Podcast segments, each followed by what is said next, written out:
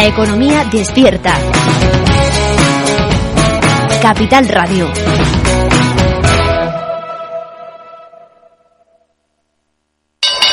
Si te consideras un apasionado de los mercados financieros y te interesa la bolsa, debes saber que comprar o vender acciones y ETFs con XTB no tiene ninguna comisión hasta 100.000 euros. Abre tu cuenta 100% online en 5 minutos. Un broker, muchas posibilidades. XTB.com. A partir de 100.000 euros al mes, comisión del 0,2%, mínimo 10 euros. Invertir implica riesgos. Universidad PYME llega a IFEMA Madrid, un entorno para la formación y la mejora de competencias digitales, un foro de intercambio y experiencias para la digitalización de las pymes, los emprendedores y los profesionales. 26 y 27 de octubre. Inscripción gratuita en fundae.es. Financiado por los fondos Next Generation. Si quieres conocer mejor las empresas con las que trabajas, empieza por Informa. Compruébalo con tres informes gratis, el nuestro para que nos conozcas más y los dos que tú elijas para tu negocio. Solicítalos ya en Informa.es. Informa, líder en información empresarial. Para personas inquietas, Capital Radio.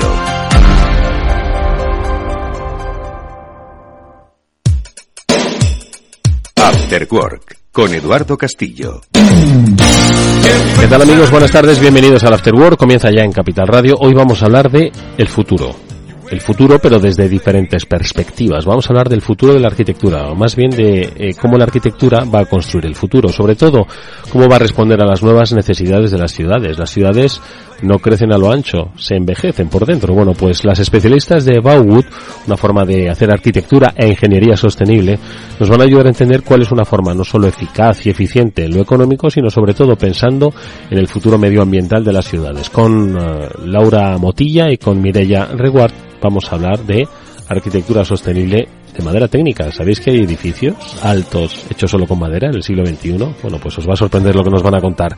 Y luego el futuro de, pues, nuestra vida, la vida digital. Con Julián de Cabo, Víctor Magariño, haremos un repaso a qué es lo que está por venir. Estoy seguro de que, como siempre, nos darán reflexiones interesantísimas. Esto es After Work. Jorge Zumeta, gestiona técnicamente. Soy Eduardo Castillo, bienvenidos.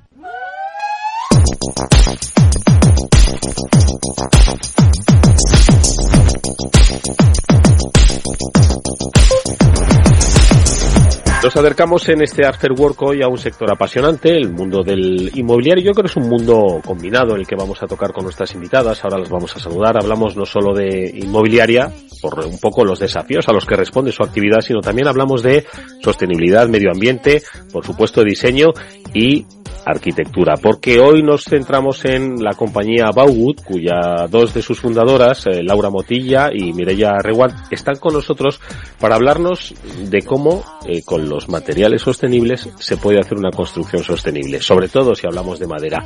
Laura, ¿qué tal? Muy buenas tardes, bienvenida, ¿cómo estás? Hola Eduardo, ¿qué tal? Un placer saludarte, Mireia, ¿qué tal? Buenas tardes, bienvenida. Buenas tardes. Oye, hoy vamos a tocar un tema que yo creo que a mucha gente eh, quizás se le escapa, que yo creo que responde también a muchas circunstancias que estamos viviendo. No solo la sostenibilidad con la que debemos pues construir las viviendas, sino también cómo se encara desde una perspectiva sostenible pues los desafíos que tiene ahora mismo, por ejemplo, el crecimiento de las ciudades. Un crecimiento que por otro lado está bastante limitado. Entiendo que es algo que está en el ADN de, de Bauwood, que es la compañía que, que, habéis creado y que a qué pretende responder exactamente, porque entiendo que responde a una necesidad que habéis visto como arquitectos que sois, eh, eh, que necesita cubrir no solo una parte del mercado, sino también una parte que demanda la sociedad. Mirella, eh, vamos a recapitular un poco. Bauwood, ¿cómo se concibe, cómo se crea y qué respuestas da hoy? Sí, pues Bauwood es una empresa, una oficina técnica de arquitectura que mm, decidimos transformar en una visión desde la sostenibilidad, ¿no? Trabajamos con dos líneas de negocio, una que es la obra nueva eh, basada en la industrialización con madera técnica y la otra es la rehabilitación del parque inmobiliario existente con criterios de eficiencia energética. Estamos trabajando en esas dos líneas en paralelo y es encaminados eso a hacer un poco eh, más agradable la vida en las, en las ciudades, ¿no? Promoviendo la sostenibilidad desde el punto de vista de la salud. Laura, ¿cómo evoluciona? Nos ha dicho Mirella que el estudio de arquitectura en realidad evoluciona, ¿no? Hacia este concepto en el que se contempla la madera como la base para el desarrollo industrial, ojo, no solo quizás eh, hay quien lo ubica solo para determinadas eh, determinadas industrias y aquí estamos hablando de viviendas, de oficinas, de edificios ¿no? que, están basados en madera y luego el de la propia eh, rehabilitación de viviendas ¿no? desde una perspectiva sostenible. ¿Cómo se produce esa evolución? ¿Cómo veis que hay una oportunidad y una necesidad de, de discurrir por este camino de sostenibilidad? Bueno, vamos a ver, al final es una necesidad que, que, está en la calle. Lo que pasa es que la gente no está bien informada y por eso nos parece tan interesante apoyar este tipo de iniciativas de por fin que nos pregunten, ¿no? Entonces, de cara a un estudio de arquitectura tradicional, aquí lo que estamos haciendo es poner en valor los proyectos y las prescripciones de todo, de todo lo que hacemos aquí en base a esa ideología, es decir, y de la manera que nos hacen caso es poniendo números a las cosas, ¿no? Al final, la gente no rehabilita porque le parece caro, la gente no construye en industrializado porque no entienden el producto ni tampoco saben lo que valen las cosas. Por eso es tan importante una oficina técnica que entienda de esto y sepa no solamente entender de materiales sostenibles ni de procesos industrializados, sino de lo que valen las cosas, que es lo que le importa al final al cliente final. Entonces, la sostenibilidad está muy bien el término ¿no? de la publicidad que, que la gente entiende como sostenible, pero es todo. La sostenibilidad tiene eh, un marco económico que al final no se habla ni se entiende, además de lo que significa el medio ambiente, ¿no? que es lo que la gente entiende por sostenibilidad. ¿Cuáles son, por tanto, los mitos que creéis que tiene que superar la gente cuando se le habla de construir en madera en el siglo XXI, el siglo de la tecnología? Porque quizás piensan que, eso es de otro tiempo. Mirella.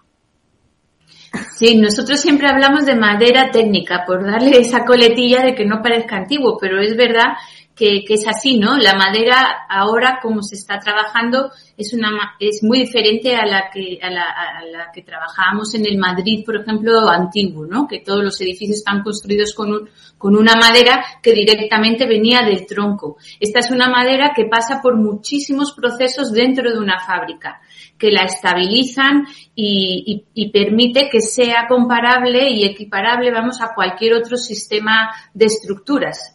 Eh, funciona igual que el acero y que el hormigón. Una manera de llegar a, a, los ciudadanos es decirle precisamente eso, que el Madrid antiguo o el barrio de Salamanca, donde todo el mundo invierte muchísimo dinero, está hecho con una madera sin tratar y han aguantado 100 años. Entonces, esta tecnología que en el, en, el, en el, fondo aquí en España vamos muy, muy, muy en la cola, porque en el centro de Europa la madera técnica ya tiene edificios levantados de 20, 20 y pico plantas, con madera técnica.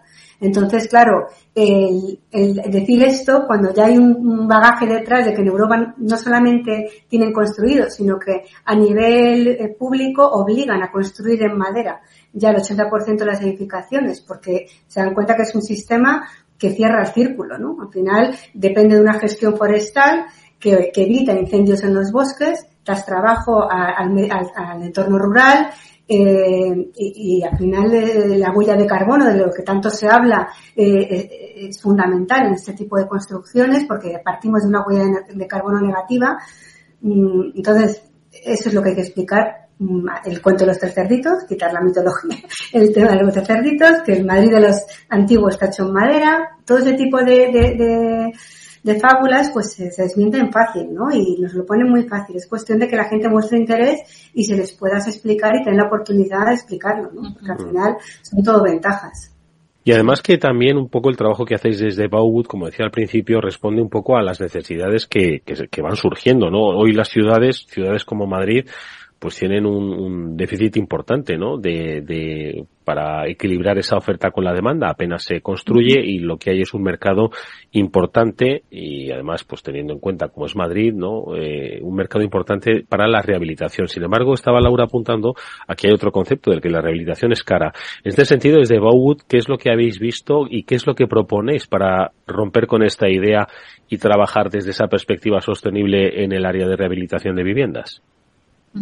Pues en, en, Madrid, bueno, en las ciudades en general. Sí, digo Madrid porque es quizás el foco de ciudad antigua que yo más conozco, sí. ¿no? Pero bueno, como Madrid hay muchas ciudades que viven esas circunstancias, ¿no? De que no se construye, pero hay una necesidad, ¿no? De mejorar y aumentar la calidad de la vivienda, del parque de viviendas, ¿no? En estas ciudades grandes, que igual es Madrid que Móstoles, ¿eh? como una ciudad grande, aparte de todas las capitales. Lo que tenemos es, dentro de lo que es el casco urbano, un parque de edificios muy envejecido. Y este envejecimiento de, las viviendas hacen que nos queramos ir a todas estas ciudades periféricas en las que se ha construido de forma más moderna.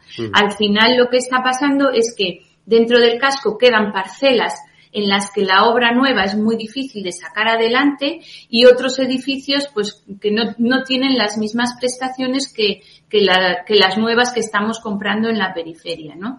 Y ahí es donde nosotras eh, trabajamos. Con, con la industrialización es posible trabajar de una forma muchísimo más sencilla en esas parcelas urbanas muy pequeñitas y complicadas de acceso y mediante la rehabilitación consigues devolver las prestaciones de, la novedad, ¿no? De, las instalaciones, del confort, de la habitabilidad a todos esos edificios antiguos. Mm. sí, no, el tema económico, que es un poco lo que apuntaba ese Eduardo, nos ha ayudado también eh, este impulso, ¿no? Que viene desde Europa, el tema de las ayudas. Entonces, ¿qué ocurre? Que cuando las comunidades eh, vas con un planteamiento de la rehabilitación del edificio y aquí en España con más motivo que todo lo que parece que sale gratis, la gente se apunta, pues eso nos ha ayudado a, poder explicar en las comunidades todo lo que es de valor, ¿no? De, rehabilitar su edificio, además de que tienen una ayuda económica. El segundo paso de esto es explicar a, cada uno de los vecinos que la mejor inversión de su vida, que es su casa, es donde tienen que meter el dinero, porque al final no solamente es el tema estético, que es lo que es arreglar una cocina, un baño, sino un buen aislamiento de su casa, evitar humedades para que no haya mos, eh, una buena, y, lo que más ha, despuntado el tema de la rehabilitación son los consumos.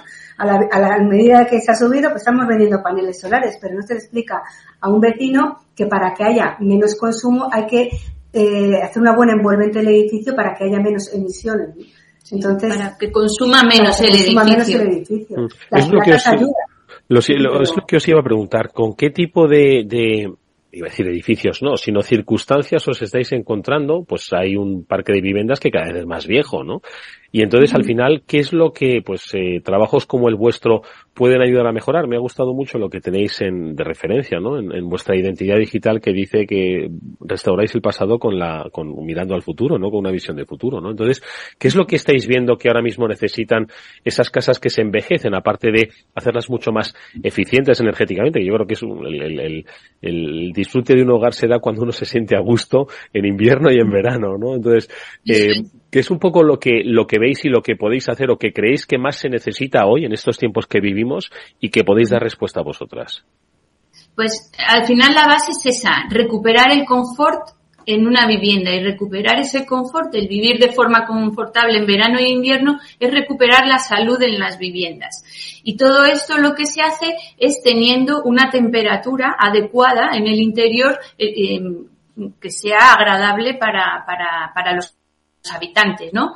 Lo que hacemos nosotros es, la primera parte es reducir la demanda de, energía de esos edificios, añadiendo aislamiento a toda la envolvente térmica del edificio, ¿no? Que llamamos a los muros, a las cubiertas, incluso cambiando ventanas. Y después de eso, cuando ya has reducido lo que pide el, edificio de, de energía, es cuando puedes intervenir en las instalaciones. Y ya si hay instalaciones comunes, pues eh, al final Europa lo que está promoviendo es eliminar el uso de combustibles fósiles en la calefacción y promover el uso de, calderas con, eficientes con electricidad, electricidad y aporte de, de fotovoltaica. Y ahí es donde intervenimos. Primero, en esas medidas que nosotros llamamos pasivas de aislamiento y luego ya en incrementar ese confort térmico con las instalaciones. Y lo que mm, conseguimos con todo esto es mejorar el certificado energético de los edificios, que ya a nivel europeo sí que supone un cambio en el precio inmobiliario de, de esas viviendas.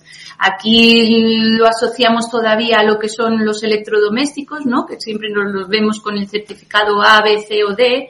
Pues las viviendas también se, se pueden, vamos, no se pueden, están ya eh, clasificadas con esos certificados y suponen eh, también un incremento o una devaluación en su valor inmobiliario. Sí, además hay que explicar a los vecinos que esta imposición un poco, ¿no? De intentar ya eh, va a ser, se va a ser más bien una imposición a futuro. Ahora tenemos muchas ayudas, pero de aquí a un futuro todos los edificios van a tener que cumplir Pasar sí o sí. Mm. Entonces, todo lo que sea eh, el apoyo que nos están dando económico sirve, pero también hacemos aquí desde el estudio un gran esfuerzo en explicar a los vecinos eh, cómo queda la gráfica económica de todo el proceso para que vean que las cuotas que están invirtiendo en muchos de los casos no llega a lo que vale un coche y sin embargo un coche te lo compras y se evalúa al día siguiente y tú estás invirtiendo igual 15.000 euros en arreglar un edificio y estás aumentando el valor de tu vivienda, estás reduciendo el consumo, estás mejorando la vida en tu vivienda. O sea, son tantos factores que hay que saberlos explicar porque al final mm, es, nuestro, es, es nuestra mayor inversión, ¿no? Nuestra casa.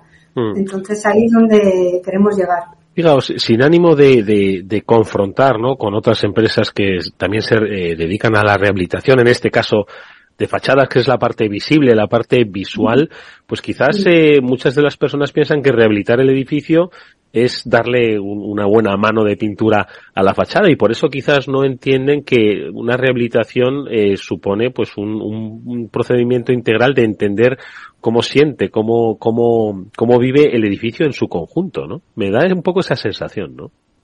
Puede ser, pero yo creo que es como cuando tenemos que explicar la madera, pero en cuanto la gente eh, le pica el bolsillo y ven que o vienen ayudas o hay muchos consumos y ya puedes entrar a explicar, todo el mundo lo entiende. Lo que es verdad es luego que eh, tener que soltar el dinero no es lo mismo intervenir en una comunidad de, de gente mayor que igual ya no tienen el valor ¿no? de su vivienda, no, no ven ese futuro. Entonces eso es lo difícil. O sea, aquí hay una labor social al final no solamente actuamos como arquitectos, ¿no?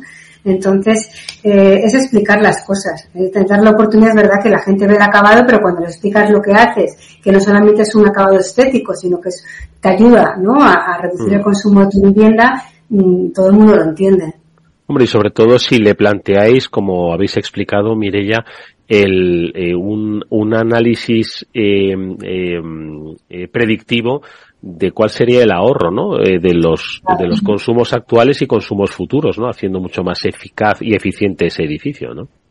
Evidentemente. Eso es. Sí. Y luego estamos haciendo muchos que también dan ayudas, la monitorización de esos edificios. De manera que todo nos va a servir de una estadística de aquí a futuro de ver que todo lo que se está haciendo se está cumpliendo, ¿no? O sea que, que eso también es importante, ver cómo van viviendo los edificios este tipo de rehabilitaciones y usos, ¿no? Que luego la gente le da al edificio. El proceso de rehabilitación es, eh, es largo, es eh, complejo, eh, es invasivo del, del vecino. ¿Cómo se contempla? ¿Es diferente o, por el hecho de que pues se utilizan otro tipo de, materiales y otro tipo de, de, planteamientos lo hace diferente a una rehabilitación, vamos a decir, al, al uso estándar? Bien a ver, siempre que hablamos de rehabilitación, eh, no son lo que es la obra es distinto a una obra estándar, ¿no? Porque al final la rehabilitación estás interviniendo en un, en un edificio con los vecinos dentro. Eh, así que eh, prácticamente desde el carácter de los técnicos y de los obreros que van a trabajar tiene que ser muy distinto, ¿no? Ya hay que tener mm, unas ganas de atender de, hacer un servicio de atención al cliente porque estás continuamente trabajando con el cliente en la obra. Y ese es el primer, el primer planteamiento. Y lo siguiente es que la rehabilitación lleva un proceso administrativo muy farragoso que lo acompaña, tanto para pedir las licencias de obra como para pedir las subvenciones. Eh, todo el procedimiento de subvenciones ahora mismo, que está supervisado por la administración pública, es muy largo y, complejo. Así que no lo puede realizar un vecino sin más o un presidente de la comunidad o un administrador. Por eso es imprescindible que estemos allí interviniendo y trabajando de la mano de los vecinos y de estos agentes que han colaborado con comunidades de propietarios desde siempre, pues los técnicos, ¿no? Eh, desarrollando tanto todo el trabajo técnico que hay que, hacer para, para, estas obras, para hacerlas bien y de, dando forma a una rehabilitación integral, como para poder dar respuesta a todos los requerimientos administrativos del proceso. Yo diría que lo más complicado de la rehabilitación es el proceso administrativo. Sí, eso es. Sí, sí. Luego las obras son sencillas, prácticamente casi toda la obra es por fuera del edificio. lo que más sufre un vecino es que tienen un andamio colocado pues unos meses, ¿no? Pero todo lo que es la envolvente se realiza. Un sufrimiento visual, quiero decir que tampoco sea un trastorno.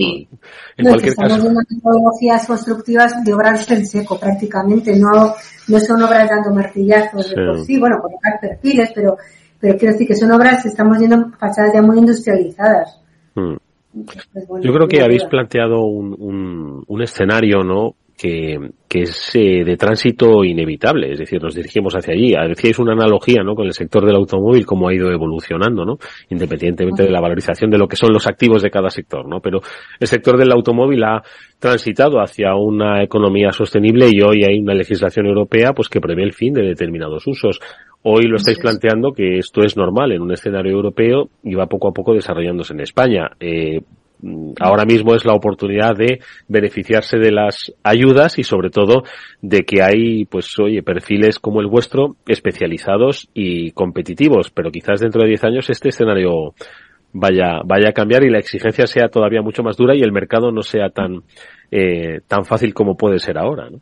Bueno, sí se están dando cuenta muchos, muchas comunidades, porque claro, el tema de las subvenciones no vienen todas a la vez. Entonces puede que entre una subvención antes y podemos empezar la obra antes, ¿no? Entonces muchas comunidades, y ahí es donde estamos haciendo la segunda labor después de, es entender que teniendo una subvención pueden arrancar esa obra con una pequeña financiación, de cara a no tener que prolongar en el tiempo, ¿no? El valor de su edificio. Entonces, también es otra segunda, y la gente empieza a verlo, que tienen que igual, oye, pues es que igual nos interesa pedir un pequeño crédito para lo que queda y no estar esperando un año más a que nos den una subvención. Entonces, es un proceso lento, ahora tenemos subvenciones, luego tenemos subvenciones y medias y luego llegará un momento que no habrá subvenciones, pero todo esto irá que, que, la gente se vaya mentalizando de lo que tú has dicho, que es que es fundamental Sí, sí. eh, renovar sus viviendas, ¿no? A, a un- a una vivienda sostenible 100%. De Y ya no solo las viviendas, también cambiarán las ciudades. Se están estudiando cómo asfaltar, se están estudiando cómo poner aceras, mm, cómo, cómo tienen que ser esas fachadas que en rehabilitación estamos teniendo también en cuenta, eh, para que, pues eso, emitan menos calor o lo que, lo que haya que conseguir, ¿no? Mm, Sí, sí, inevitablemente todos eh, vamos a, dirigirnos hacia allí. Y bueno, la oferta de Bauwood es eh, una oferta pionera y que se adelanta. Llevan ya muchos años trabajando en el concepto de rehabilitación desde una perspectiva sostenible, trabajando con madera técnica, algo que va haciéndose hueco poco a poco en nuestro mercado de la construcción y rehabilitación y a la que les, eh, les tendremos que preguntar cuando llegue la legislación cómo lo encajamos, porque sin duda algunas son pioneras en este, en este sentido. Ellas son las responsables de Bauwood, que son Laura Motilla y Mireia Reguart, a la que les agradecemos que hayan estado con nosotros en este programa, dándonos nuevas pistas, nuevas oportunidades de negocio y nuevas oportunidades para los vecinos. Gracias Laura, gracias Mireia, hasta muy pronto. Gracias a vosotros. Adiós.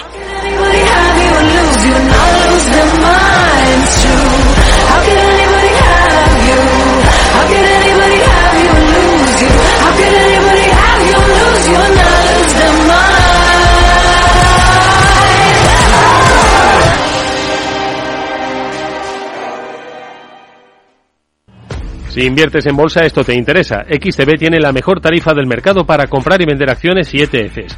No pagues comisiones hasta 100.000 euros al mes. Si inviertes en bolsa o quieres empezar, más sencillo o imposible, entras en xtb.com, abres una cuenta online y en menos de 5 minutos compra y vende acciones sin comisiones. Además, te atenderemos 24 horas al día. ¿A qué estás esperando? Ya son más de 500.000 clientes los que confían en xtb.com. Un broker con muchas posibilidades. xtb.com. A partir de 100.000 euros al mes, la comisión es del 0,2%, mínimo 10 euros. Invertir implica riesgos.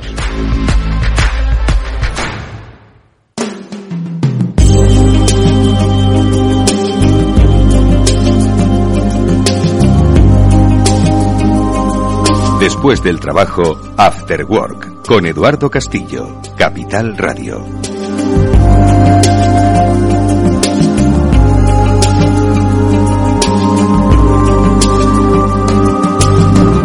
Bueno, pues con esta música tranquila es con lo que empezamos nuestro análisis de la realidad digital que está muy agitada si la miramos de Estados Unidos. Por eso más vale tranquilidad si uno mira lo que puede pasar en Estados Unidos en el sector tecnológico. Y es que las autoridades de la competencia de aquel país cuando se ponen, se ponen. No sé en qué va a terminar aquello.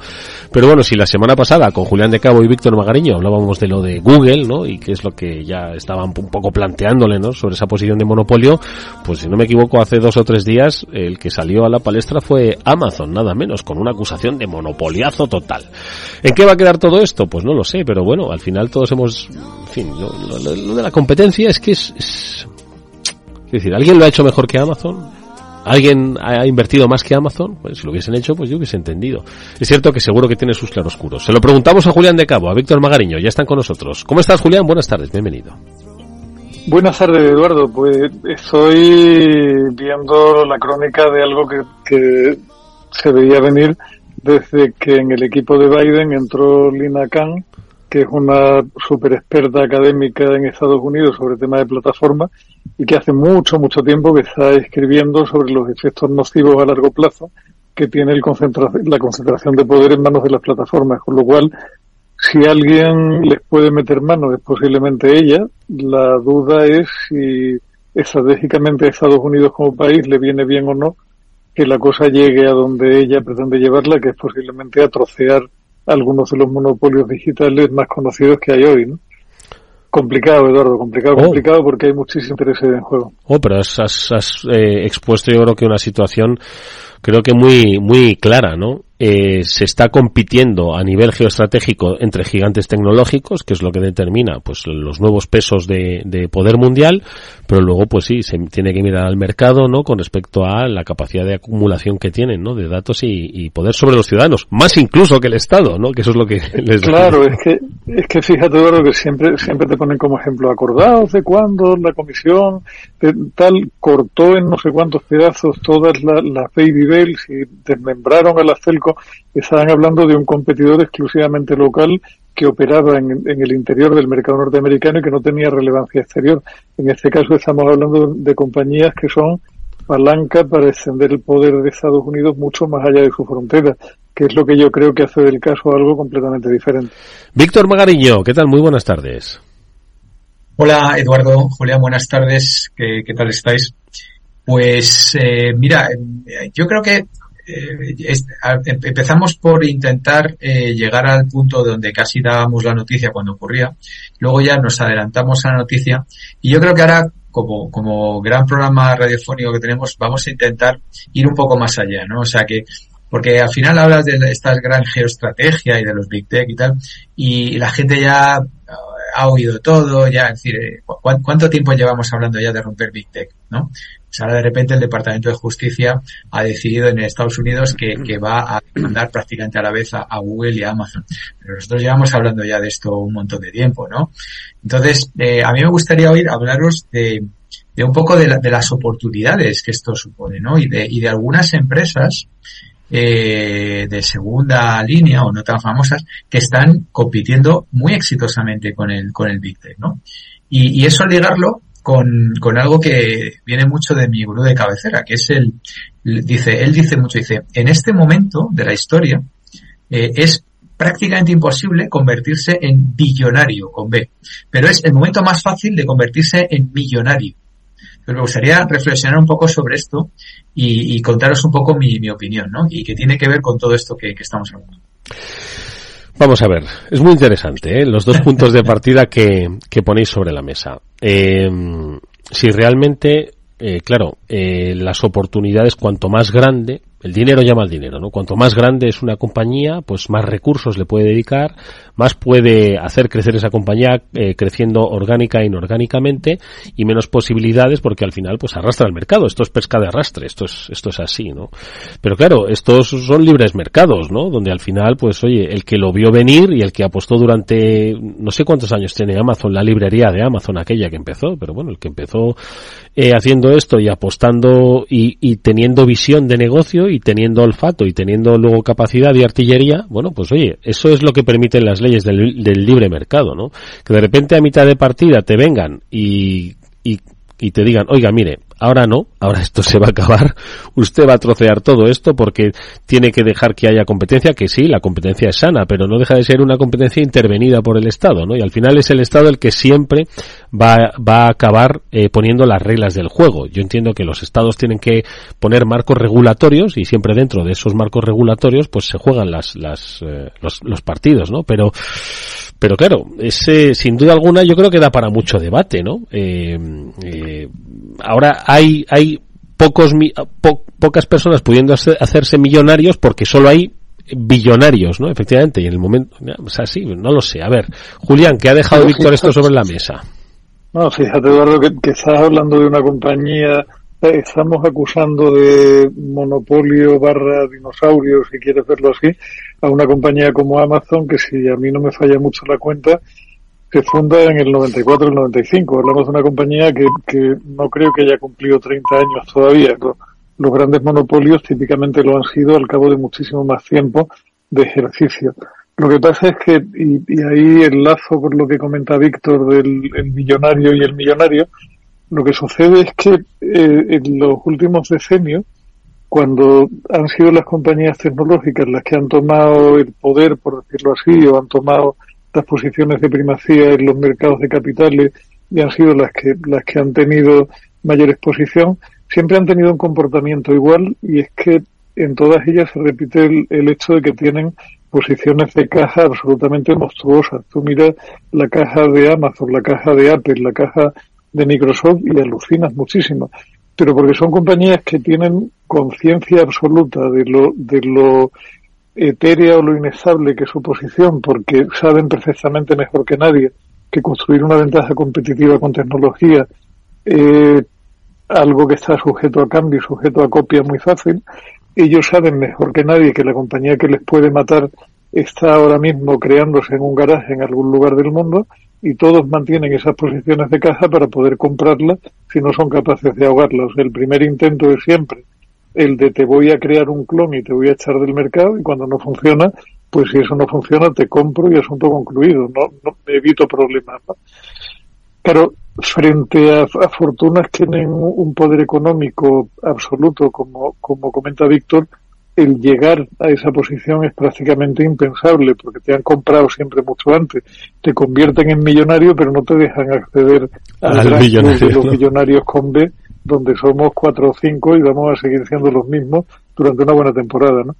Y el problema también es que son esos mismos desde hace muchísimo tiempo con una actividad que impacta en muchos órdenes de la vida de los seres humanos. Hoy, hoy precisamente, fíjate, y te enlazo una idea con otra, hablando con una persona de nuestro equipo de Singular, cuyo, cuyo equipo tiene una mayor componente de gente muy, muy joven, de, de, de Z, no de millennials, me decía que él está teniendo que aprender a gestionar su equipo de una manera diferente porque esos Z ya no piensan como pensaban todas las generaciones anteriores. Y esa generación Z es la primera que ha estado expuesta a los efectos de la tecnología desde que vinieron al mundo. O sea, los que tienen ahora 30 no tenían acceso a la tecnología desde el principio. Los que tienen ahora veintitantos han nacido con una pantalla táctil en la mano y ven la vida de una forma completamente diferente, ¿no? Es decir, hablamos de, de un puñado de personas que han reconfigurado a toda una generación en la humanidad a través de la tecnología. Fíjate si tienen poder o no. No necesitan siquiera ganar unas elecciones. Simplemente ellos deciden cómo la gente va a vivir y cómo se van a comunicar, cómo van a interactuar, cómo van a comprar cómo van a hacer realmente casi todo lo que les importa en la vida. Y a partir de ahí tú me contarás quién, quién está configurando ¿no? el futuro de la humanidad a medio plazo, mucho más allá del dinero que puedan tener. A mí, al fin y al cabo, lo que menos me importa casi es que sean capaces de comprar casi cualquier cosa. Lo que me importa es que cualquier decisión de negocio que ellos tomen impacta por completo en el futuro de la humanidad. Estaba pensando en Tinder, cómo van a ligar, ya, ya, ya les dicen cómo ligar. Víctor. Sí, bueno, eh, yo creo que se han, se han, ido haciendo grandes por una serie de razones y ahora mismo lo que te castiga no es el tamaño, eh, lo que se castiga es el abuso de posición dominante, estas cosas que los que estamos en el entorno legal ya sabemos diferenciar, o sea, no, no te castigan porque seas grande, ¿no? sino por el abuso de posición dominante. Por, por otra parte, grandes movimientos, como su día hizo Google, comprando, por ejemplo, una compañía que se llamaba Analytics, le digo básicamente lo que hoy es casi el monopolio del análisis de web. O para mí la gran compra ni siquiera fue, muchas veces comentamos double click o tal, la gran compra fue Android. Android lo compraron. Pues hoy probablemente Google no sería ni la mitad de la mitad de lo que es sin, sin Android. ¿vale? Porque, entre otras cosas, no tendría más del 50% de los sistemas operativos de teléfonos móviles, que es donde pasa todo. Donde pasan las búsquedas, donde se navega la gente y tal. ¿no? Pero volviendo al tema de los billonarios y millonarios que, estaba, creo. Si os fijáis, eh, Big Tech, estás hablando de cinco, eh, si es el, ámbito extendido, podría ser diez compañías en todo el mundo, ¿no? Entonces, sabemos quiénes son, ¿no? O sea, están ahí, pues el Jeff Bezos, el Satya Nadella, el, eh, bueno, ya Jobs, eh, eh, o sea, sabemos quiénes son Larry Page, Sergey Brin, o sea, tienen nombres y apellidos y de hecho están, entre comillas, medio escondidos, ¿no? De hecho están, según nuestra vicepresidenta, pensando en irse a otro planeta, ¿no? Ya veremos a ver si lo consiguen o no. Pero están en eso, o sea, quiero decir, vosotros, yo sinceramente, ¿os cambiaríais por uno de estos? Yo, ya te digo yo, que no. Por mucho megayate y por mucho tal, pero estar continuamente on the spotlight y todo esto no. Sin, es decir, es complicado convertirse en billonario ¿vale? Sin embargo, yo no sé si os ha pasado o no, pero yo me hacía esta reflexión, ¿no? A, lo largo de varias lecturas esta semana. Yo puedo decir ahora mismo de mi entorno cercano, algunos incluso amigos, os puedo hablar de una docena de personas que son millonarios y que se han convertido en millonarios en los últimos ocho días incluso menos. A ver, Magariño, y yo, y yo millonario, pero espera, y yo, millonario, millonario no, no, no, es cualquiera que comprara un piso hace 15 años. No, no, no, no, no, no, Julia, no, no, no, no, no, no voy por ahí, no voy por ahí. Estoy hablando de gente que ha hecho entre 2 y 15 millones de euros eh, de una atacada, prácticamente de una atacada. De esos estoy hablando, ¿vale? Que no son tantos, pero, pero ya son muchos. o sea, no son tantos, pero son muchos. Entonces yo tengo más de 30 años de carrera profesional. Yo no he conocido ni uno solo de estos hasta hace 5 o 6 años.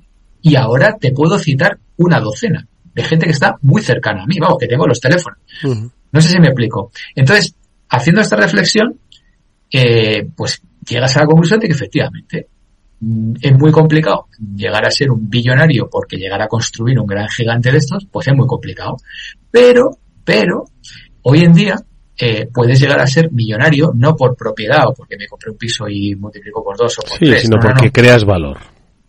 Exacto, porque creas valor y luego lo vendes o lo mantienes o porque generas. Y, y ahí están, pues, por ejemplo, un montón de compañías, algunas sonarán más, otras menos, que están compitiendo satisfactoriamente con los Big Tech, ¿no? Eh, o una compitiendo o, o proveyendo, porque esa es otra cosa, ojo, ¿eh? No, no, no, no, compitiendo, compitiendo, compitiendo. Te sonará una compañía que se llama Garmin.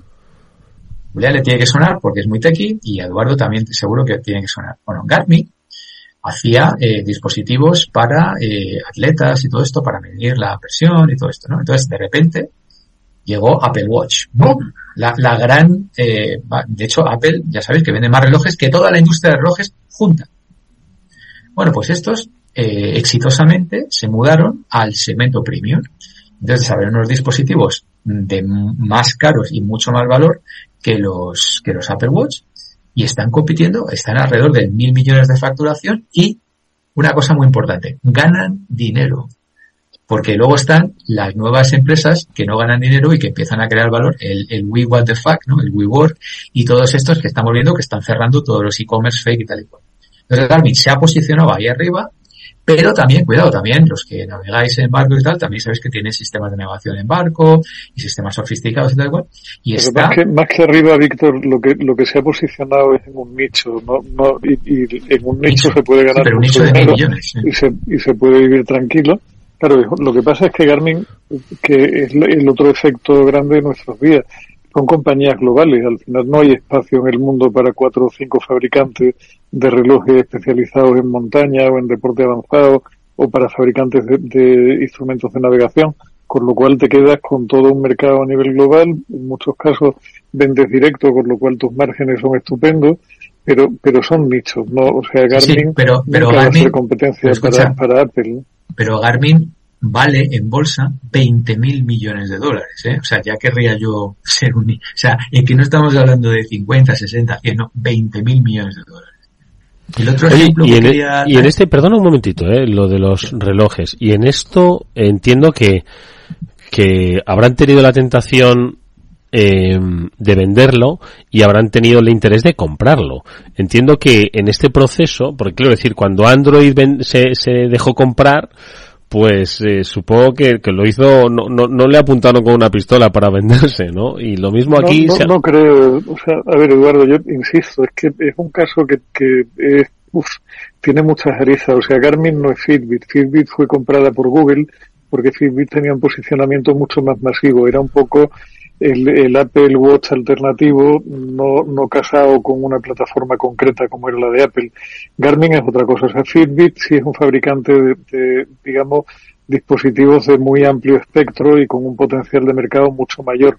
Es un poco como la, la réplica china que son la, las Xiaomi, las Mi Band, me parece que se llaman o algo por el estilo. Ahí sí van a un mercado de maja y, y es otro, otro posicionamiento. Pero Garmin en concreto es que va a un nicho muy, es como otra marca, eh, si ya no recuerdo mal, hay una marca que es finlandesa que se llama Suunto con dos U, que está un poco en la misma historia que Garmin, solo que para un mercado todavía más reducido porque es más élite, es para navegantes de un tipo muy determinado y son dispositivos que, que cubren muy bien las necesidades muy específicas de un público muy específico. O sea, un, reloj de montaña Garmin es un reloj que no tienes que cargar en cinco o seis días, a diferencia de un Apple Watch, pero que te da un posicionamiento geográfico muy preciso, que te permite recibir mensajes de un tipo determinado, o sea, es para un tipo de público muy, muy, muy concreto que está dispuesto, como dice Víctor, a pagar un plus bastante grande porque su necesidad es tan, tan clave en términos incluso de supervivencia para algunos de ellos que les merece la pena el tema, ¿no? Es como, no sé si recordáis aquel, hay otra, hay otra gran marca suiza en este que era Breitling, que también tenía un nicho muy concreto. Breitling tenía un reloj que en caso de tener un problema estando perdido en mitad del mundo, desenroscabas la corona, tirabas, salía una antena y daba una señal a un satélite para que te fueran a rescatar a un posicionamiento.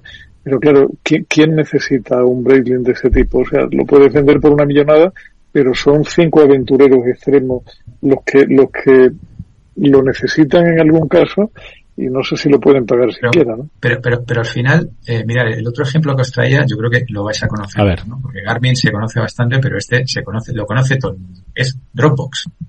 Uh -huh. Dropbox, yo creo que es, bueno, pues Dropbox eh, compite ni más ni menos en el mercado cloud, ni más ni menos que con Amazon y con Google, ni más ni menos con los hiperescales y compite satisfactoriamente. Dropbox no vale 20.000 millones en bolsa, pero vale 10.000 millones en bolsa. Y de nuevo eh, se dio cuenta de que había un usuario, y Julián se va a sentir también identificado, ¿no? Que hace muchas fotografías y que necesita una altísima calidad de fotografía y de vídeo y que no le importa pues eh, pagar eh, un importe importante por, por el storage. Entonces se ha centrado en ese mercado y está compitiendo muy satisfactoriamente con, con, con, estos grandes, ¿no? Que ¿sabes? Lo, lo cual, lo eh, cual tiene un mérito, Víctor, porque no, total, Amazon, total. por ejemplo, te ofrece almacenamiento ilimitado para fotografía, no para vídeo, pero sí para foto. O sea, si eres muy fotógrafo, en Amazon tienes almacenamiento completamente ilimitado y sin embargo Dropbox ha encontrado un espacio específico y ahí lo tienen. Sí, pero, pero, de nuevo son, son nichos, son, como tú dices bien, Víctor, bueno, son, son nichos, nicho pero hay una, hay una compañía de e-commerce argentina que también nos suena, se llama Mercado Libre. Sí. E-commerce, ¿eh? fíjate que tú parece que es como que no. Bueno, pues estos están compitiendo satisfactoriamente de nuevo con Amazon. No con Amazon Web Services, sino con Amazon de Retail. Y claro, el Mercado momento, Libre es, es, más vieja que el hilo negro, Víctor. Ya, pero, pero, pero, cuidado, es que estos valen 70 mil millones de dólares.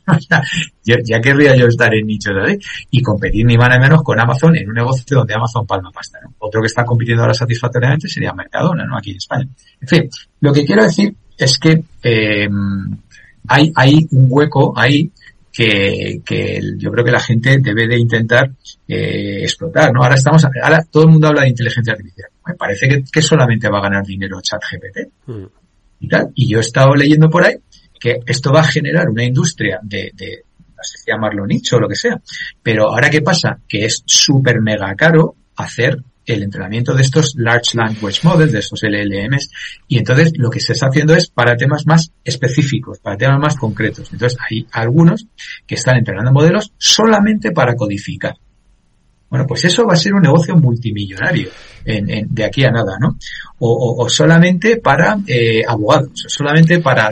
porque, claro, entrenar con toda la sapiencia del mundo un modelo, pues, pues es costosísimo, ¿sabes? Lleva mucha capacidad computacional. Entonces hay que ir a, temas más, pero que aún así, si das con un nicho global, como decía Julián, ¿no?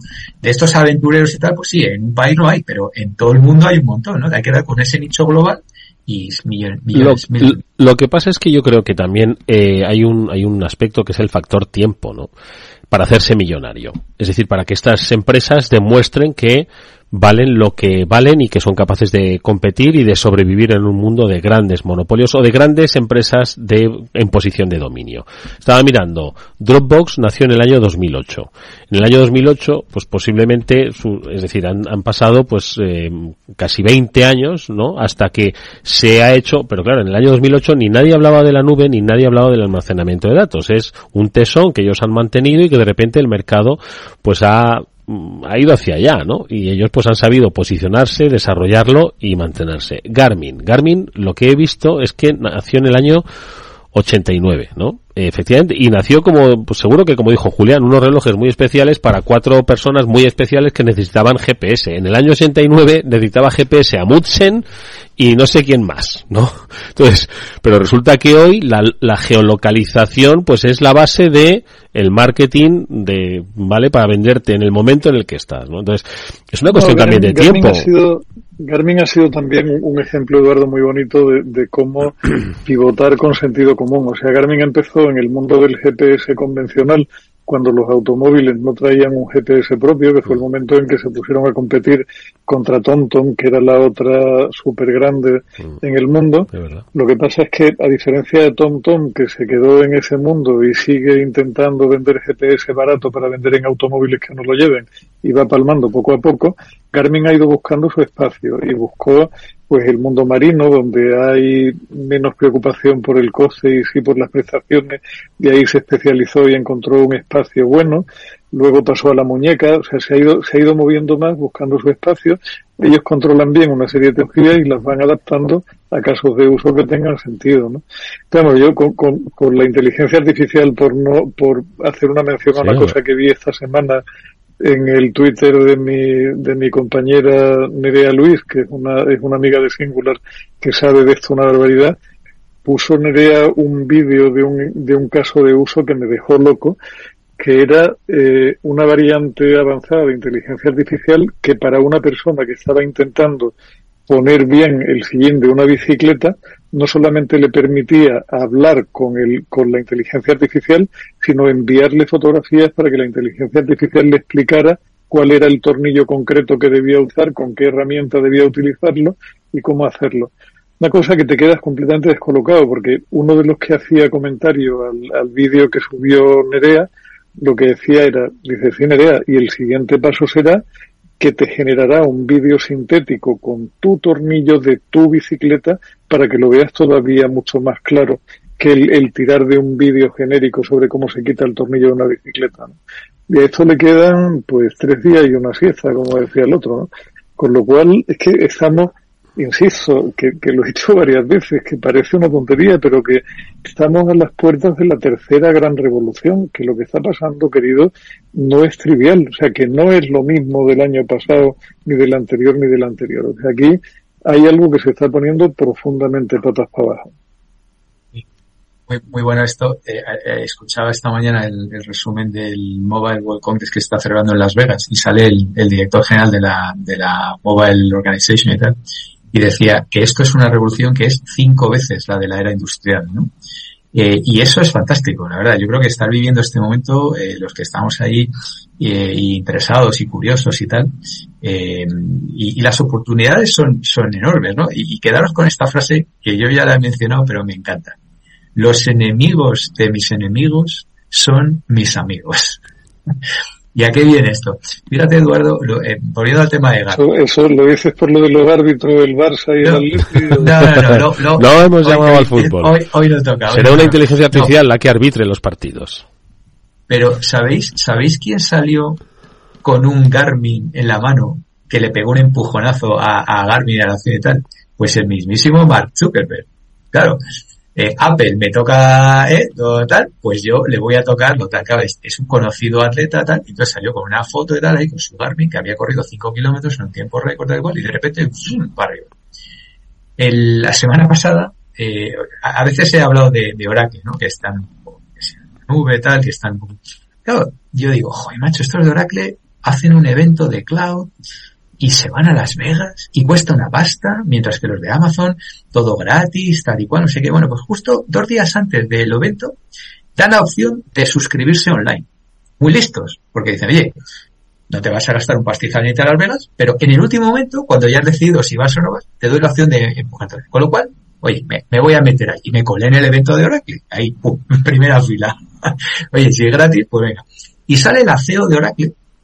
Y yo digo, a ver, entonces es una ya de cierta edad y tal, y bueno, digamos que no habla muy deprisa, ¿no? No es como, no, no tengo, obviamente no tengo nada que ver porque Andy Jassy también es mayor y el cerebro le va muy rápido. Pero, pero iba como muy lentita. Y de repente se viene arriba y adivinar a quién trae a la palestra del escenario. La CEO de Oracle, en el evento de Las Vegas, se trae, atentos, al CEO de Uber. Cuidado, ¿eh? no es cualquier cosa. El CEO de Uber. Sabéis que Uber ha pegado un cambiazo en los últimos cinco años y es de la mano de este tío, un tal Dara Kogasowski, o sea, un nombre raro, que seguro que no pilotamos ninguno. Y de repente digo, joder, macho, Oracle con el, con el CEO de, de, Uber. No es cualquier cosa. Digo, ¿cómo es que Uber se va a la nube de Oracle teniendo la de Amazon, la de tal? A ver, pregunta para los oyentes y para vosotros. O sea, ¿qué, qué es Uber? Pues el, un gigantesco competidor de Amazon ahora mismo, pero, pero tamaño sideral. O sea, lo comentamos hace una semana. ¿De qué vive Uber hoy? ¿Dónde gana dinero? llevando comida, y llevando cosas. o sea, entonces volvemos a los enemigos de mis enemigos. Entonces dije, anda. Y de repente trae al CEO de Uber, por cierto, un tío brillante, le voy a empezar a, seguir y le voy a, voy a, tener en mi radar porque me, me, gustó mucho. ¿Cómo se da la vuelta a una compañía del tamaño de Uber que iba completamente perdida en todo y de repente en seis años la ha girado, empieza a ganar pasta, es una cosa, y eso es un tío, es como Satya Nadella en, en, en, Microsoft. O sea, luego dicen que si los CEO ganan mucho tal y cual, macho, es que estás haciendo ganar mil billones a tus acciones. O sea, me extraña que ganen mucho.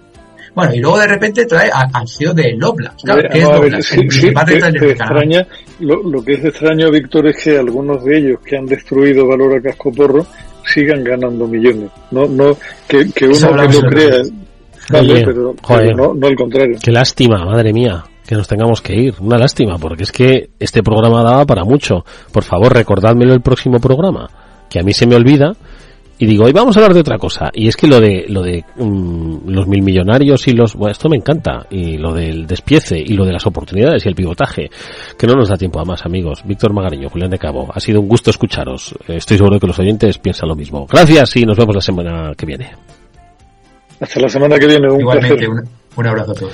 Nosotros nos despedimos. Venga, volvemos eh, también la semana que viene. Será el lunes en nuestro programa de ciberseguridad. Jorge Zumeta terminará gestionando técnicamente este programa. Adiós, adiós.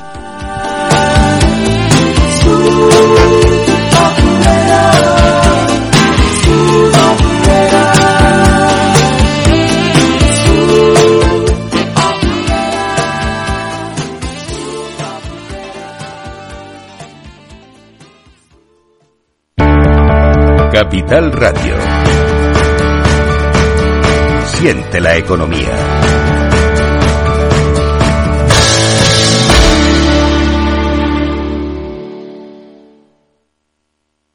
Universidad PyME llega a IFEMA Madrid, un entorno para la formación y la mejora de competencias digitales, un foro de intercambio y experiencias para la digitalización de las pymes, los emprendedores y los profesionales. 26 y 27 de octubre. Inscripción gratuita en fundae.es. Financiado por los fondos Next Generation. ¿Qué es ir más allá? Con Arval podrás llegar donde te propongas de la forma más sostenible y darle a tu empresa todas las soluciones de movilidad que necesite, asesorando con las mejores opciones de movilidad para las distintas necesidades de tu flota, con vehículos electrificados, bicicletas, coche compartido. Arval, la transición energética arranca aquí. Más información en arval.es.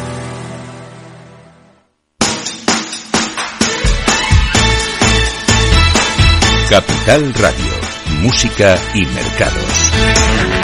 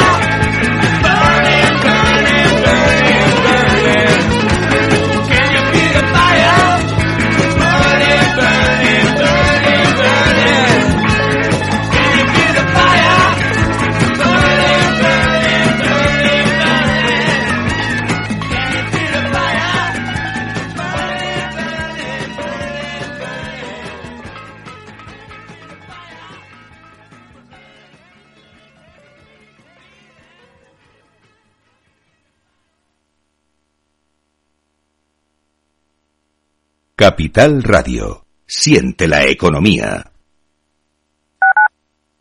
Capital Radio 103.2. Te quiero de colores. Te quiero libre. Te quiero vibrante. Acogedora. Fuerte y valerosa. Te quiero como eres. Madrid. Te quiero diversa. Madrid. Te quiero diversa. Comunidad de Madrid. Inversión inmobiliaria acompaña al mercado inmobiliario en este nuevo ciclo. Todos los jueves de 10.30 a 13 horas, el inversor encontrará las claves para realizar su mejor inversión. La mañana de los jueves en Capital Radio tomamos el pulso al sector inmobiliario. Noticias, análisis de mercado y debates donde los protagonistas del sector podrán contar en primera persona los retos a los que se enfrenta el ladrillo. Inversión inmobiliaria pone la voz al sector inmobiliario. Aquí, en Capital Radio.